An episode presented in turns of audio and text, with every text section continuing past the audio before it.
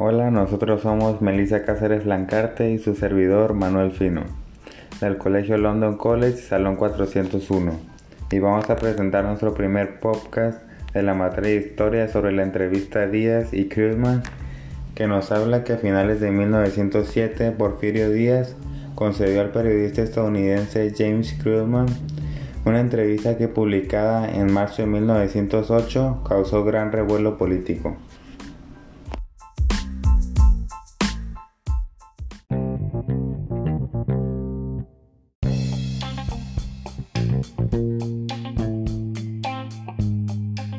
Díaz decía en entrevista que no importaba lo que dijeran los demás, no se volvería a reelegir. Dijo que iba a apoyar al nuevo gobernante y apoyaba al gobierno democrático en el país. Díaz había adquirido perfil de estadista, hombre de Estado, después de haber dicho su lema de no reelección. Díaz procuró hacer la entrevista ya que quería también hacer un libro sobre el progreso de México y limpiar su nombre y hablaba sobre el pensamiento de Díaz sobre México. Decía que lo que le falta era educación. Tras la entrevista, prácticamente todos se sintieron optimistas, pues finalmente Díaz abriría una puerta a la democracia. Después de una rivalidad entre los candidatos que desató conflictos entre los dos candidatos, Díaz pensó, que el país seguía necesitando de él, por lo cual planeó reelegirse por séptima vez.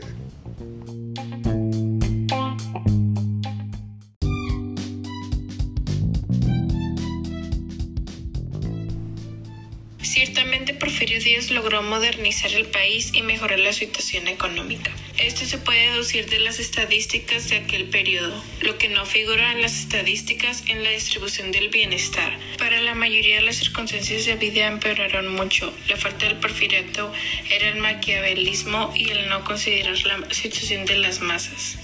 Todo eso tenía que llevar a una revolución, sobre todo porque el mismo Porfirio Díaz impedía una oposición democrática.